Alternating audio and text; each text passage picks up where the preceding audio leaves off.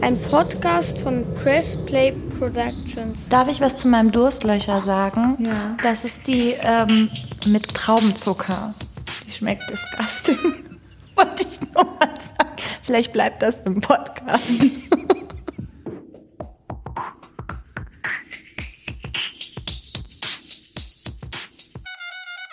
Hallo liebe Zuhörer, wir sind wieder da. Mit unserer wievielten Folge, Elissa? Ähm, 17. Folge schon. Kurzer Prozess. Ein juristischer Rundumschlag mit dir, Talaye Bagheri und dir. Elissa Chartage-Bären.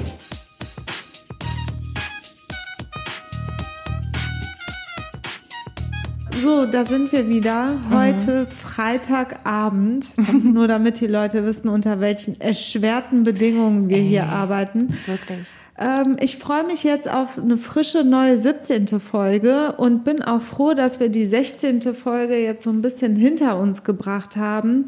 Ich habe die äh, natürlich ein bisschen verbreitet in den sozialen Medien und habe doch feststellen müssen, was mir eigentlich auch klar war, dass es überall da draußen Leute gibt, die komplett anderer Auffassung und Meinung sind als ich selber oder als wir auch in dem Punkt. Wir sind ja auch nicht immer der gleichen Meinung, aber in, in, in Sachen Ja. Polizei haben wir da schon äh, irgendwie eine Linie gefahren.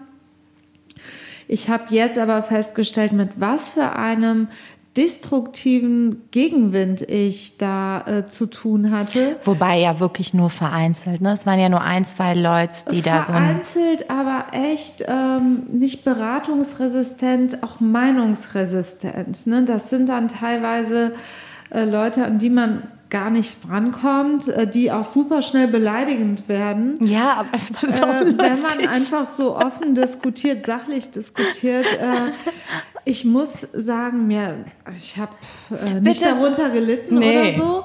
Es war für mich interessant, nicht amüsant, aber interessant. Ich habe mich gerne mit, äh, mit diesen Dingen auseinandergesetzt. Also vielleicht nochmal von mir als Außenstehende eine kurze Zusammenfassung, was geschah nach der Folge. Du hast das in einer internen Gruppe auf Facebook geteilt, den Podcast. Und daraufhin haben sich Kollegen, das war eine Fachanwaltsgruppe, Kollegen zu Wort gemeldet, überwiegend sehr positiv, uns auch äh, tolle Folgen attestierend. Aber ein, zwei Kollegen wurden da so ein bisschen ähm, ja schwieriger, haben sich persönlich angegriffen gefühlt, dass wir angeblich die Polizei gebasht haben, was wir ja nicht haben. Wir sind ja sehr differenziert vorgegangen. Aber unter anderem durftest du dir auch anhören, ähm, dass du als Fachanwältin für Strafrecht von den Angeklagten nicht mehr unterschieden werden kannst, weil Jetzt kommt es, etwas sehr Außergewöhnliches ich an meinem Körper trage, nämlich Tattoos. ja, Äh, ich wurde wirklich, ich fand's richtig Das war lustig. klar, aber wir haben total gelacht. Lächerlich, habe Ja. mich kringelig gelacht. Ich wurde äh, beschimpft und er hat mich, also dieser Kollege hat mich persönlich angegriffen, dass ich ja eine Schande für die das Anwaltschaft stimmt, sei. das stimmt. Ähm, weil so tätowiert wie ich bin, kann ich ja nur, das hat irgendein anderer gesagt, muss ich ja linksradikal sein. Ja, genau. Ähm, sonst würde ich so nicht aussehen, wie ich aussehe. Und ähm, der andere Kollege hat dann äh, wirklich gemeint, äh, ich sei ja von den Knastis nicht zu unterscheiden und sei, wie gesagt, eine Schande für die Ja. Anwaltschaft. Ja. Das hat mich schon ziemlich amüsiert. Das hat uns sehr amüsiert, das fanden wir sehr witzig. Es ist immer schön, wenn dumme Leute sich selber entlarven mit dummem Geblaber.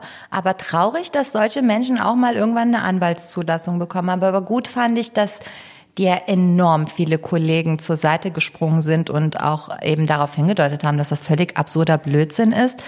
Naja, das wollte ich unsere Zuhörerinnen und Zuhörer mal wissen lassen, ähm, was mich da so ereilt hat. Ja, aber ich habe es verkraftet. Irgendwie kriegt man dann so einen Ehrgeiz, die Leute vom Gegenteil zu überzeugen, was natürlich Ja, aber das waren ja so. Null-Argumente, da kannst du ja nichts zu sagen. Da kann kannst du kannst ja nicht ernst sagen. nehmen, sowas. Aber äh, was ich auf jeden Fall gemerkt habe und ähm, festgestellt habe, ist, wie leicht es ist, sich wirklich offen rechts Ja. ganz weit rechts zu äußern, dass das Kolleginnen Kollegen sind, also Kolleginnen in dem Fall nicht, aber Kollegen waren es, die äh, rechtes bis rechtsradikales Gedankengut offen äußern Ja. und denken, das wäre sachlich. Also von daher, man muss schon wirklich gucken, ähm, nur für die Leute, die mit der Juristerei nichts zu tun haben. Es ist überhaupt nicht so, dass wir Anwältinnen und Anwälte dann immer einer Meinung sind, ob nur weil wir im gleichen Nie. Fach tätig sind oder in einer Gruppe sind. Ganz und gar nicht ist das der Fall. Also von denen unterscheiden wir uns ja in vielen Punkten sehr.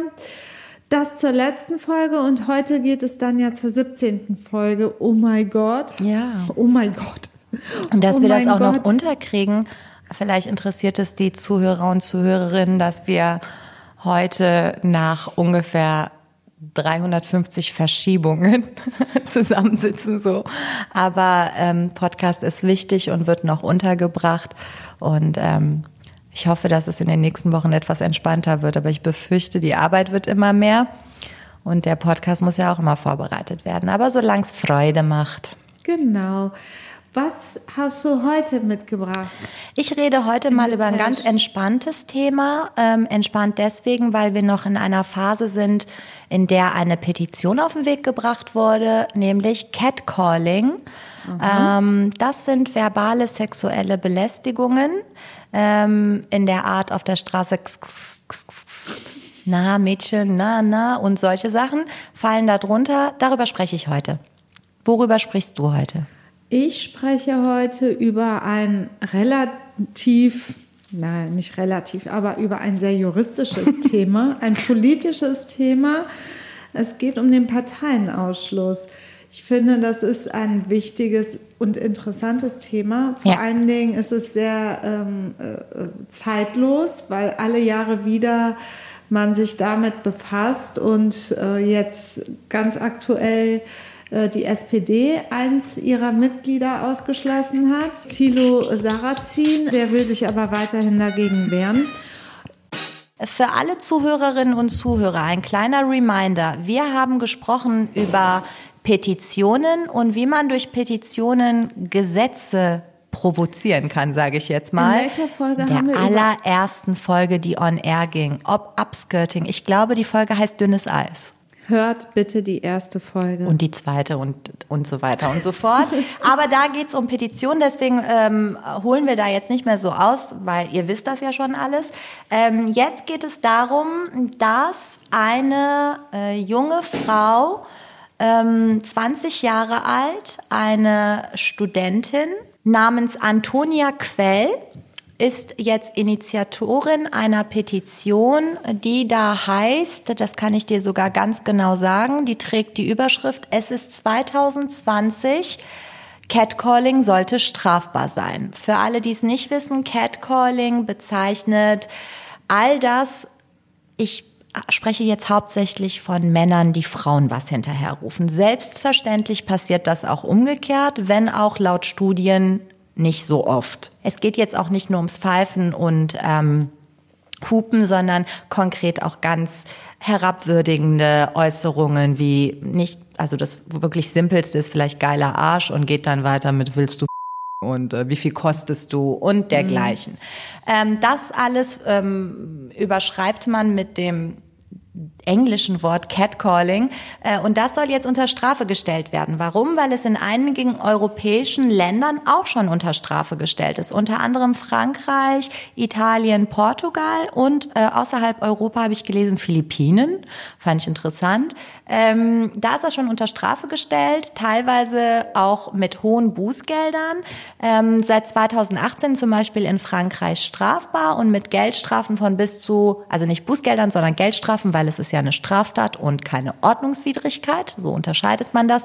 Bis zu 750 Euro bekommt man dort, äh, wenn man? In in Frankreich? Frankreich, genau, kriegt man auferlegt. Wenn man ähm, dergleichen hinter einer her Frau herruft, äh, wie gesagt, auch Portugal, Belgien, Niederlanden, äh, in all diesen Ländern ist Catcalling illegal, bei uns nicht. Jetzt muss man ähm, ich sage gleich was dazu, warum die Studentin das machen möchte, etc. pp. Jetzt muss man natürlich sagen, brauchen wir eine solche, ähm, eine, einen solchen Straftatbestand, eine solche Norm. Ähm, es gibt die sexuelle Belästigung, da braucht es aber Berührungen. Ja, das heißt, wenn ich einfach nur verbal mich äußere, dann ist das nicht unbedingt, fällt das nicht darunter. Und dann wäre die Überlegung, reicht nicht die Beleidigung, weil mhm. einfaches Pfeifen, das sagen viele Leute, die das jetzt kritisieren, die sagen, mein Gott, einfaches Pfeifen oder oh, schöne Frau, schöne Augen oder so, das soll ja noch ein Kompliment sein. Und ab dem, ab dem Moment, wo ich sage geiler Arsch oder herabwürdige, könnte es ja schon eine Beleidigung sein. Aber, und das muss man eben ganz klar hervorheben, das heben auch äh, Juristen hervor, die sich quasi mit dem Sexualstrafrecht auseinandersetzen, die sagen, natürlich können einige dieser Äußerungen als Beleidigung geahnt werden, geahndet werden, aber es ist eben umstritten innerhalb der Juristen, ob sexuell übergriffige Handlungen und Äußerungen unter diesen Tatbestand fallen sollen. Und Beleidigung. Also den, ach so, Beleidigung. Und der, der Tatbestand der Beleidigung gibt diesem äh, sexuellen Herabwürdigen gar nicht so viel Raum. Es mhm. geht um Ehrverletzung, aber ähm, gerade, also ein Mann mag das nicht als herabwürdigend empfinden, zu sagen, geiler Arsch, aber es muss ja nun mal aus dem Blickwinkel Empfänger, des Empfängers Horizont. genau gesehen werden. Ähm, und all das würde eben dem in dem Beleidigungstatbestand nicht so wirklich äh, zutage treten, insbesondere diese sexuelle Verobjektivierung, ne? dass man an einer Baustelle vorbeigeht und Klischee 300 Aber Baustellen. Was ich mich frage in dem Zusammenhang, also es ist definitiv ein spezielleres Gesetz, wenn es denn mal genau. auf den Weg gebracht wird.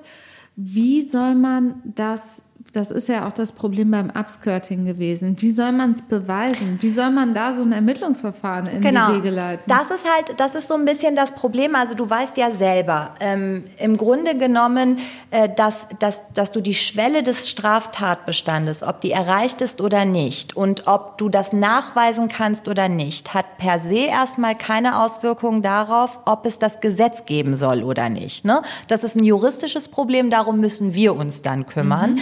Ähm, letztlich wird es genauso wie beim Upskirting sein. Entweder du bist in einer Gruppe von Leuten und hast Zeugen. Ne? Selbst wenn du dann Zeugen hast, wie kommst du an die Personalien des Typen? Mhm. Wenn der einfach an dir vorbeigeht und sagt, äh, willst du mal ficken? Was willst du machen? Den festhalten, bis die Polizei kommt, die Personalien aufnimmt. Also in der Tat wird es diese Probleme in der Praxis geben.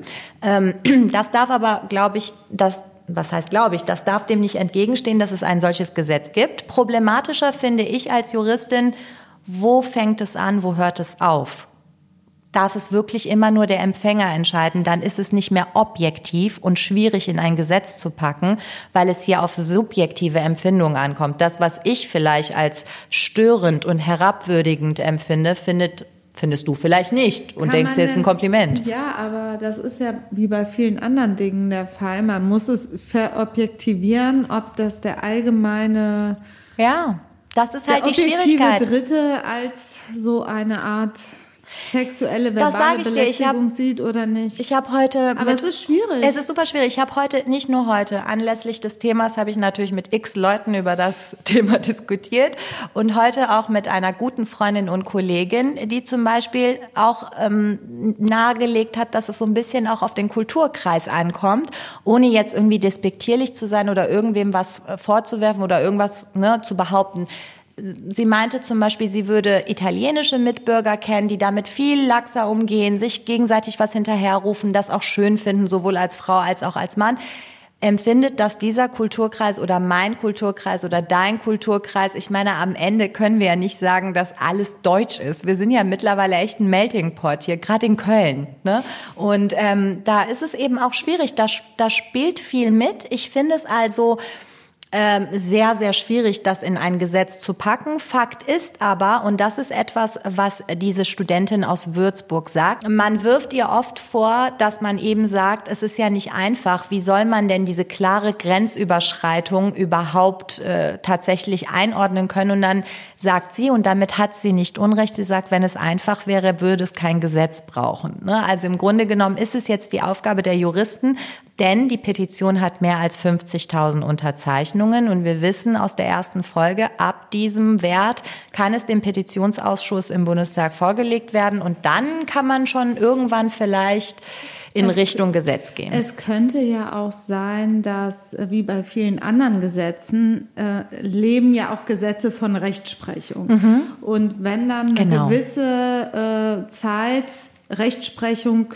gesprochen wird, dass sich dadurch Fallgruppen entwickeln, Begriffe entwickeln, Arten und Weisen entwickeln, die dann Ja, strafbar sind genau. mit einem gewissen Strafmaß, wie zum Beispiel bei der Beleidigung, die ja im Gesetz geregelt ist. Da kann man ja auch sagen, ey, wenn du mich Arschloch nennst, Ja. für mich ist das halt nicht so schlimm, aber wenn du mich, weiß ich nicht, Ja, sonst was. sonst was nennst, dann ist es schon eine Beleidigung. Und die Gerichte durch ihre Entscheidung und durch äh, verschiedene Wertungen, die da reinfließen, ähm, entwickeln Fallgruppen, Ja.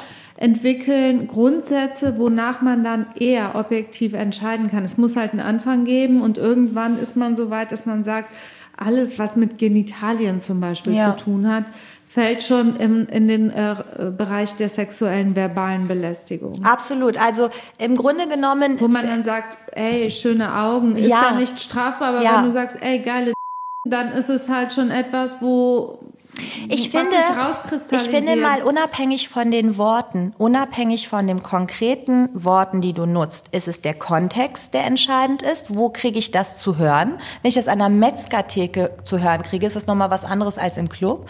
Und mit welcher Mimik, Gestik, mit was für einem Tonfall wird mir das sabbernd entgegengeworfen, schöne Augen, dann kann ich das auch schon als unangenehm empfinden. Also all das muss man dann, glaube ich, auch, wird anhand der Rechtsprechung dann, wenn irgendwann dieses Gesetz kommt, was ich ehrlich gesagt nicht glaube. Ne? Also ich glaube zwar, dass es in, ähm, obwohl es in Europa Entsprechungen gibt, dass es bei uns nicht wirklich so kommen wird. Vielleicht auch mal ein bisschen was zu den Zahlen. In Frankreich zum Beispiel äh, wurden im ersten Jahr, äh, zur Erinnerung 2018 kam dieses Gesetz dort raus, im ersten Jahr kamen 700 Strafzahlungen zustande.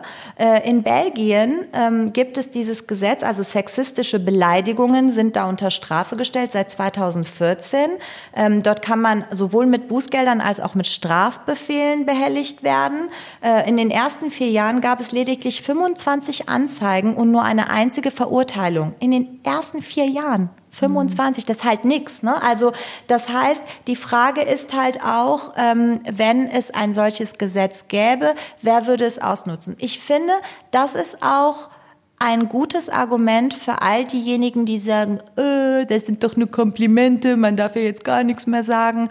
Du musst ja die Anzeige nicht erstatten. Ne? Also wenn du das als Frau als Kompliment wahrnimmst, dann musst du keine Anzeige erstatten. Gleichwohl musst du dir als Mann aber sehr wohl überlegen fortan, Es was kann- du sagst. Genau, Und es das kann nicht Risiko verkehrt behaftet. sein. Ja, Das es kann, kann nicht verkehrt. sein. Und ich finde, es bleibt immer noch genug Raum. Ich habe dir kürzlich von einer Episode draußen erzählt, die mir widerfahren ist. Es gibt genug Raum, Frauen anzusprechen, als Frau Männer anzusprechen, ohne dass es herabwürdigend ist, unangenehm ist, ekelhaft ist. Leute, 2020 ver Guckt einfach, dass ihr normal miteinander kommuniziert. Wenn du mich ansprichst auf der Straße und sagst, hey, wie heißt du, alles gut mit dir? Ey, du hast echt einen tollen Hintern. Ist das nochmal was anderes als, ey, x, x, x, geiler Arsch. Weißt du, was soll das? Ich bin keine Ente, kein Huhn, kein Hahn. Was soll das? Wo soll ich hin? Und, Entschuldigung, äh, dass ich lache, aber ja. ich finde, dieses ist wirklich so das aller, aller primitivste. Ähm, also, äh, was will ich dir sagen? Ich finde es super und wir diskutieren ja in dieser Kanzlei viel, viel über Sexismus, viel über Rechtsradikalismus etc. pp. Und du kennst meine Auffassung. Ich stehe nicht hinter allem und ich bin auch nicht eine, die sich dauernd betroffen fühlt. Und wir dürfen auch nicht von uns auf andere schließen. Mir müsste mal einer irgendwie sexuell beleidigend auf der Straße kommen. Aber obgleich ich nicht diejenige bin, die immer empört ist und immer betroffen ist, finde ich, dass der Diskurs wichtig ist. Man muss diese Gespräche führen, man muss und diese auch die Diskussion. Grenzen einfach mal gesetzlich setzen. Genau. Und du hast ja recht, wenn jemand nicht möchte, äh, muss sie ja die Strafanzeige nicht erstatten. Muss sie nicht Oder erstatten. Er. Und man ja kann es auch um- bitte nicht immer so bagatellisieren. Es gibt dieses YouTube-Video über eine Frau, die irgendwie so und so viele Stunden durch New York läuft, alleine. Das ist jetzt auch schon zwei, drei Jahre alt. Und auf diesem Video, es gibt, glaube ich, einen Ausschnitt von zwei Minuten, wird sie 108 Mal aufs wirklich man teilweise widerwärtigste angequatscht. Ihr laufen Typen hinterher.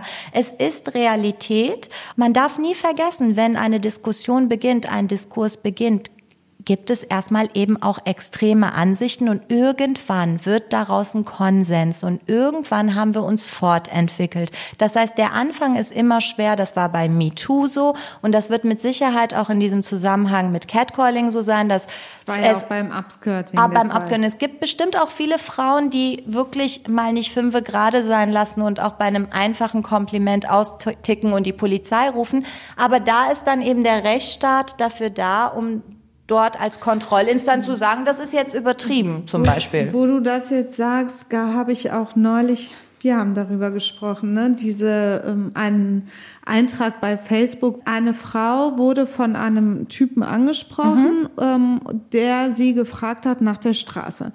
Ähm, sie hat ihm dann gesagt, wie die Straße heißt. Mhm. Ähm, er wiederum meinte, ja, danke. Und wie heißt du? Mhm. Das ist jetzt quasi. Das ist passiert. Das ist passiert. Okay. Das ist der Sachverhalt. Diese Frau war wirklich außer sich vor Wut, Nein. vor sich belästigt äh, fühlen äh, vor Empörung, dass sie auf diese Art und Weise despektierlich. Das hat sie so wahrgenommen. Äh, und so weiter sexistisch angesprochen worden ist, wo ich so gedacht habe, oh mein Gott, also was, was ist wirklich Aber da so haben die Leute daran? doch wahrscheinlich auch Nein, so. Nein, das Schlimme ist, das war auch so eine Art Diskussion, die dann sowas losgetreten hat. Es haben sich so viele Leute dazu geäußert. Das ist mir letztens auch passiert, eine Unverschämtheit. Echt? Und ähm, aber sorry, ich weiß, dass wir im Jahre 2020 leben und wir sollten auf auf jeden Rücksicht nehmen, auch auf Leute, die zart beseiteter sind. Das, zumindest sollten wir es versuchen. Wir sollten es versuchen, aber irgendwo, irgendwo nicht nur als Mann. Nur, ich will nur sagen, so Dinge sollen natürlich aus meiner Sicht nicht unter so ein Gesetz fallen. Ja. Das ist etwas, was im Strafrecht überhaupt keine keinen Platz finden darf. Und so, solche Verfahren, da bin ich mir auch sicher, werden wenn da mal wirklich eine Strafanzeige wegen sowas zum Beispiel erstattet werden sollte, werden eingestellt. Ja. Das ist etwas, was überhaupt nicht bis zum Richter gelangt. Ja. Wir reden hier, glaube ich, wirklich über andere Fälle, die das Gesetz erfassen soll. Und das halte ich für richtig. Ja, ich finde es gerade um die, diese Fortentwicklung. Absolut. Ich finde es vor allem richtig, dass wir darüber richtig. reden. Äh, und ich finde es auch richtig, dass wir ähm, sagen, dass es eben viele Frauen gibt. Ich glaube, dieses Bewusstsein haben Männer auch nicht. Es gibt viele Frauen, denen ist das unangenehm. Die mögen das nicht. Und ich finde,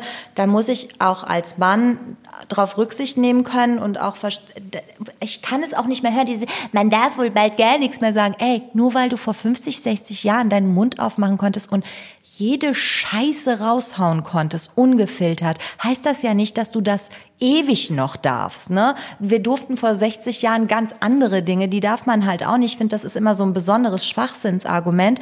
Nichtsdestotrotz ist das Strafrecht in einem freiheitlichen Rechtsstaat so ein Ulti Ultima Ratio-Ding.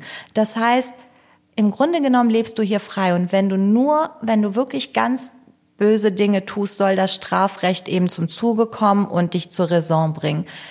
Ich weiß nicht, ob es da nicht eines besseren Gesetzes bedarf. Vielleicht, dass man den Beleidigungstatbestand etwas abändert, um eine, um eine Regelung äh, ähm, dann vielleicht ergänzt, die eben diesen, diesen Aber sexuellen dieser Beleidigungstatbestand findet sich ja auch ganz woanders als diese genau, Tatbestände genau, zum Genau, da geht es wahrscheinlich Bereich. wieder um Nebenklage und etc. Aber ob es dann hier... Ja, so weit ja, wird es wahrscheinlich nicht kommen. kommen. Aber es, ich finde, es ist vertretbar und vertretbar. vielleicht auch richtig. Ich weiß nicht, ich habe noch keine abschließende Meinung dazu. Ich habe auch noch keine abschließende Meinung dazu, aber ich glaube, und das muss man ganz klar sagen, äh, wir haben, glaube ich, da noch keine abschließende Meinung dazu, weil wir nicht unmittelbar zu diesen Betroffenen gehören, weil in allererster Linie wir uns wehren können. Das kann nicht jede Frau, das will auch nicht jede Frau, das muss auch nicht jede Frau. Ich muss einfach frei leben können. Und ich glaube, es ist wichtig, dass, dass man darüber redet, um das mal in, im Bewusstsein der Gesellschaft zu etablieren, ähm, weil oftmals ja gesagt wird, ja, dann zieh halt keinen Minirock an, wenn du das nicht willst. Ne? Und ey, ganz ehrlich, das wenn ich das noch einmal höre, ne, wenn ich das noch einmal höre, raste ich aus und dann musst du mich wahrscheinlich raushauen, weil ich dann was getan habe, was man nicht darf. Aber ich finde es gut, wir reden darüber. Leute, bitte geht respektvoll miteinander um. Wenn ihr euch toll findet, sagt es einander, aber vielleicht in ordentlichen Worten Männer sollten immer überlegen, wie sie wollen, dass mit ihrer Tochter oder mit ihrer Schwester oder ihrer Mutter geredet wird. Und Frauen sollten sich auch benehmen, sowieso. Und wir haben heute noch, das will ich noch unbedingt unterbringen, es gibt jetzt so eine ähm, Dating-App. Ach genau, das heißt für Frauen. Ähm, den Namen sage ich nicht, ist ja auch egal. Ähm, da müssen, da, da ist der Mechanismus so, dass die Frau den ersten Schritt machen muss. Also sie muss den Mann proaktiv anschreiben etc. pp. Und wenn man Dickpics bekommt, das scheint ja eine Unart der jetzigen, des jetzigen Jahrtausends zu sein, wenn man Dickpics bekommt, sind die erstmal verpixelt und man muss proaktiv Automatisch entscheiden, automatisch und man muss als Frau proaktiv entscheiden, ob man diesen Penis sehen will oder nicht äh, und kann es dann auch lassen.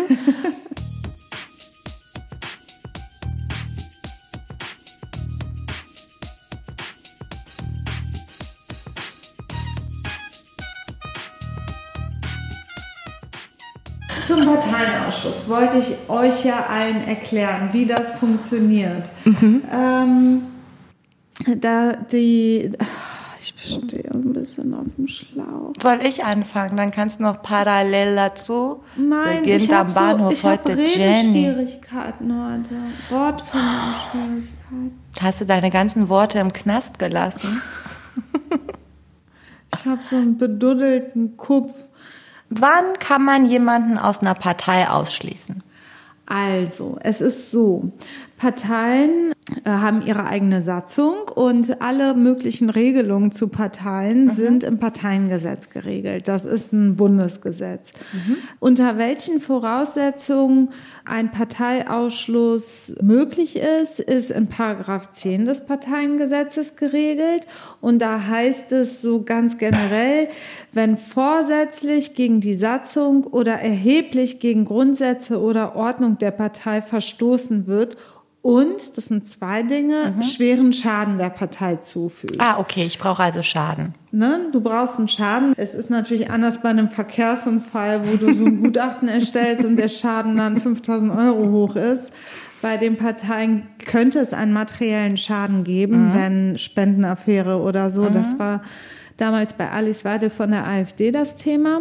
Nur mal so als Beispiel. Aber sonst ist es eher so ein ideeller Schaden. So ein ne? immaterieller Schaden. Und das ist auch sehr schwer, schwierig, Ja. in Anführungsstrichen zu beziffern. Ne? Wann ist so ein Schaden da?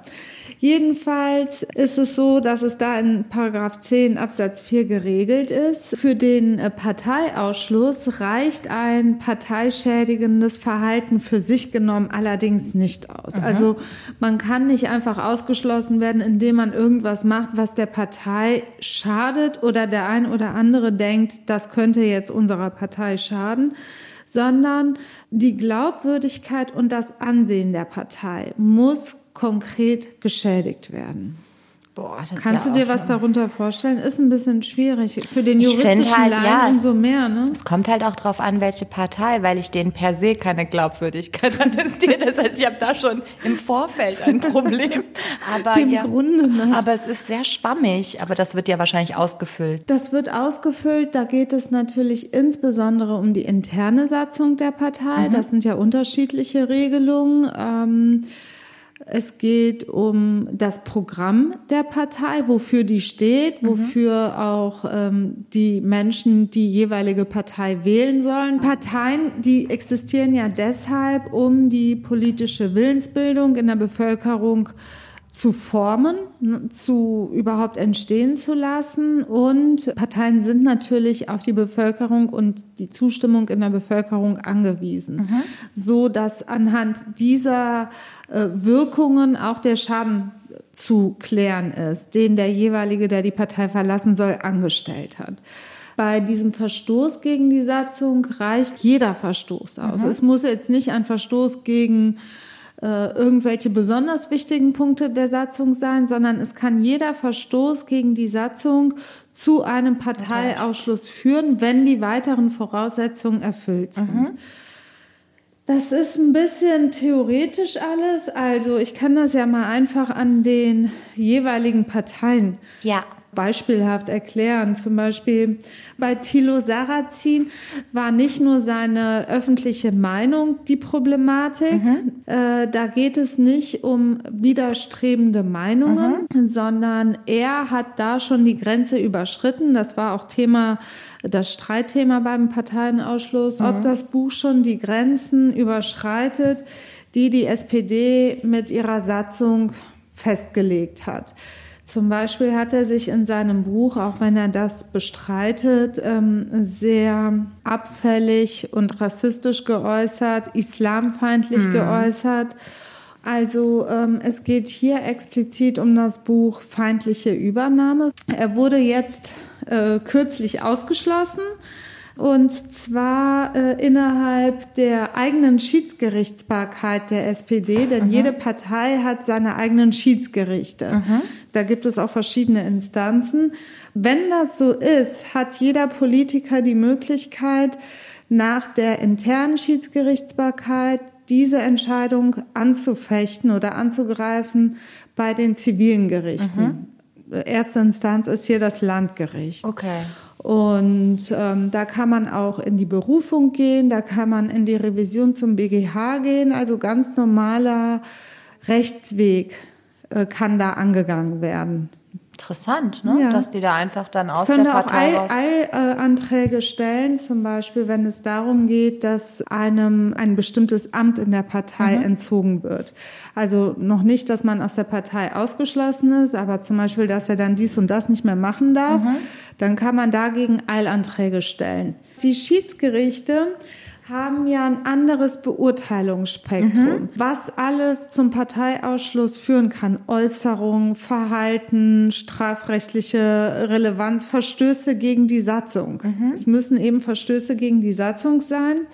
Und ganz wichtig ist bei diesen Verstößen gegen die Satzung, dass ähm, dieses Parteimitglied in seinem Verhalten allgemein Rücksicht auf das Parteiinteresse, das ja auch vom Schiedsgericht auszulegen ja. ist, genommen werden muss und äh, Loyalität gegenüber der Partei vorhanden sein muss. Mhm. Also all diese Dinge, wo so ein Zivilgericht gar nicht richtig prüfen ja. kann, weißt du, so ein Richter am Landgericht, so allgemeine Parteiinteressen, Loyalität ja, mit der Partei. Wie soll der wie das, soll, ne, wenn der gar nicht Teil der Partei ist? Genau, wie soll das erfasst genau. werden? Mhm. Ähm, diese Mitglieder der Schiedsgerichte sind nicht weisungsgebunden, die mhm. sind unabhängig. Natürlich vertreten die alle auch ihre eigenen Schwerpunkte der Partei. Ja. Aber gefordert ist natürlich ein Höchstmaß an Objektivität. Wenn die ähm, äh, normalen zivilen Gerichte dann entscheiden müssen, ob die Schiedsgerichte richtig entschieden haben, prüfen die dabei nur, ob Tatsachen zugrunde gelegt wurden, die zum Beispiel bei objektiver und an rechtsstaatlichen Grundsätzen ausgerichteter Tatsachenermittlung zutreffend festgestellt worden sind. Okay, die gucken also, ob es einfach korrekt ob, ermittelt wurde. Genau. Ob, ne? Eine rechtliche Würdigung kann ein Zivilgericht nicht wirklich treffen. Okay. Die ähm, müssen natürlich der Vereinsgewalt und der Eigenverantwortlichkeit der Vereinsgewalt, weil die Partei ist ein Verein, die müssen das natürlich in Eigenverantwortung entscheiden, ob mhm. das ein äh, Verstoß gegen die eigene Satzung ist oder nicht. Es gibt noch weitere super Beispiele bei der AfD. Ähm, die kämpft gerade mit ihrem äh, noch Mitglied ähm, Kalbitz. Mhm.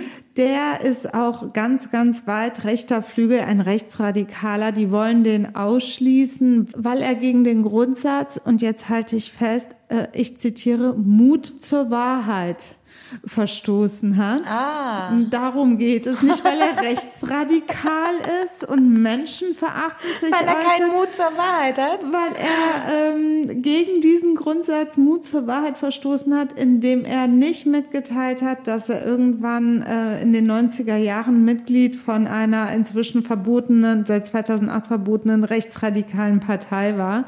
Und er ist auch nicht das, der einzige ähm, nee. Typ, um den es hier ganz aktuell Partei geht. Ähm, die AfD-Politikerin Alice Weidel und der AfD-Politiker Meuthen sind ja schwer zerstritten, mhm. können sich überhaupt nicht leiden und kämpfen um den Vorsitz in Baden-Württemberg beide mhm. und arbeiten sich intern an einem relativ kleinen Licht der AfD ab. Ein äh, Politiker auch ähm, aus Freiburg, der auch ein Anwalt ist, leider.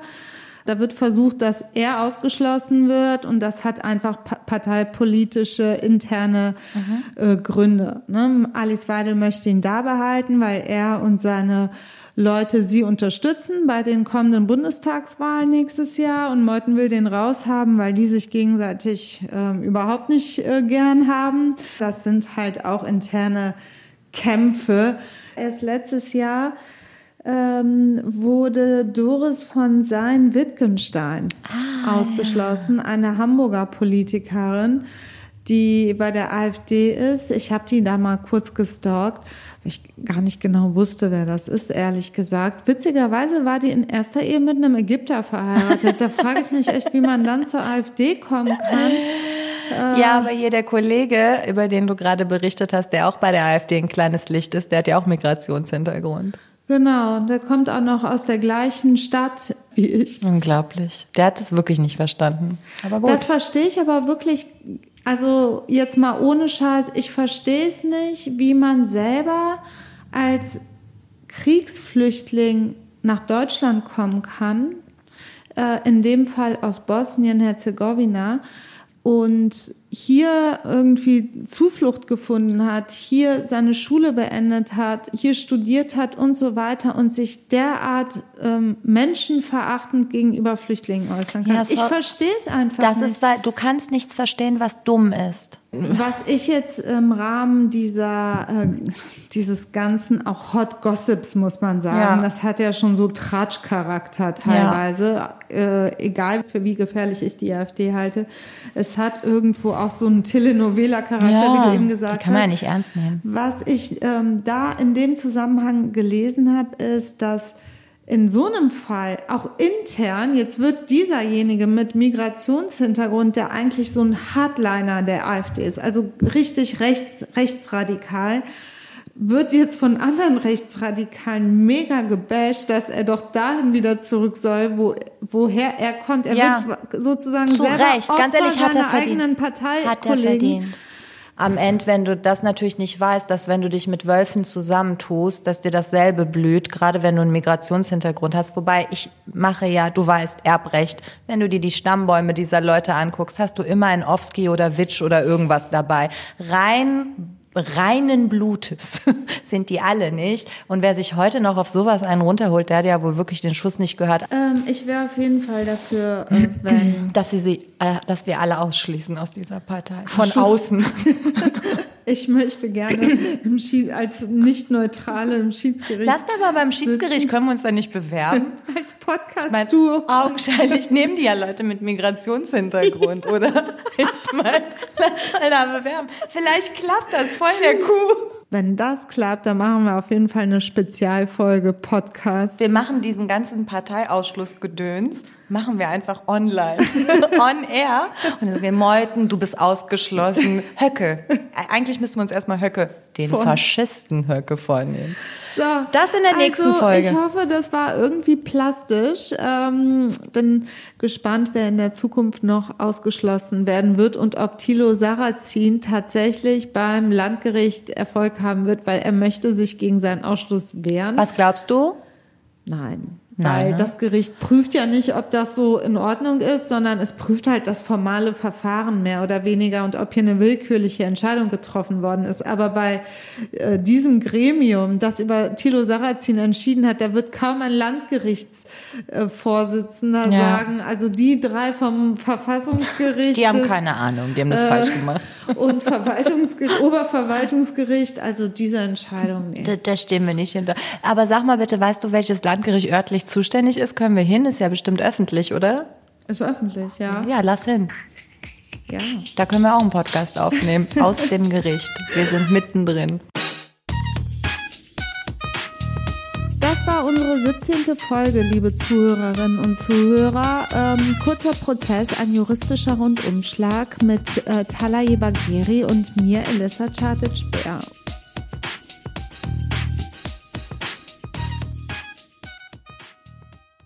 So, hast du noch Fragen? Ein Podcast von Play Press Play. Press Play, Press Ein Podcast von Press Play Productions. Press Play Productions. Ein Podcast von Press Play Productions.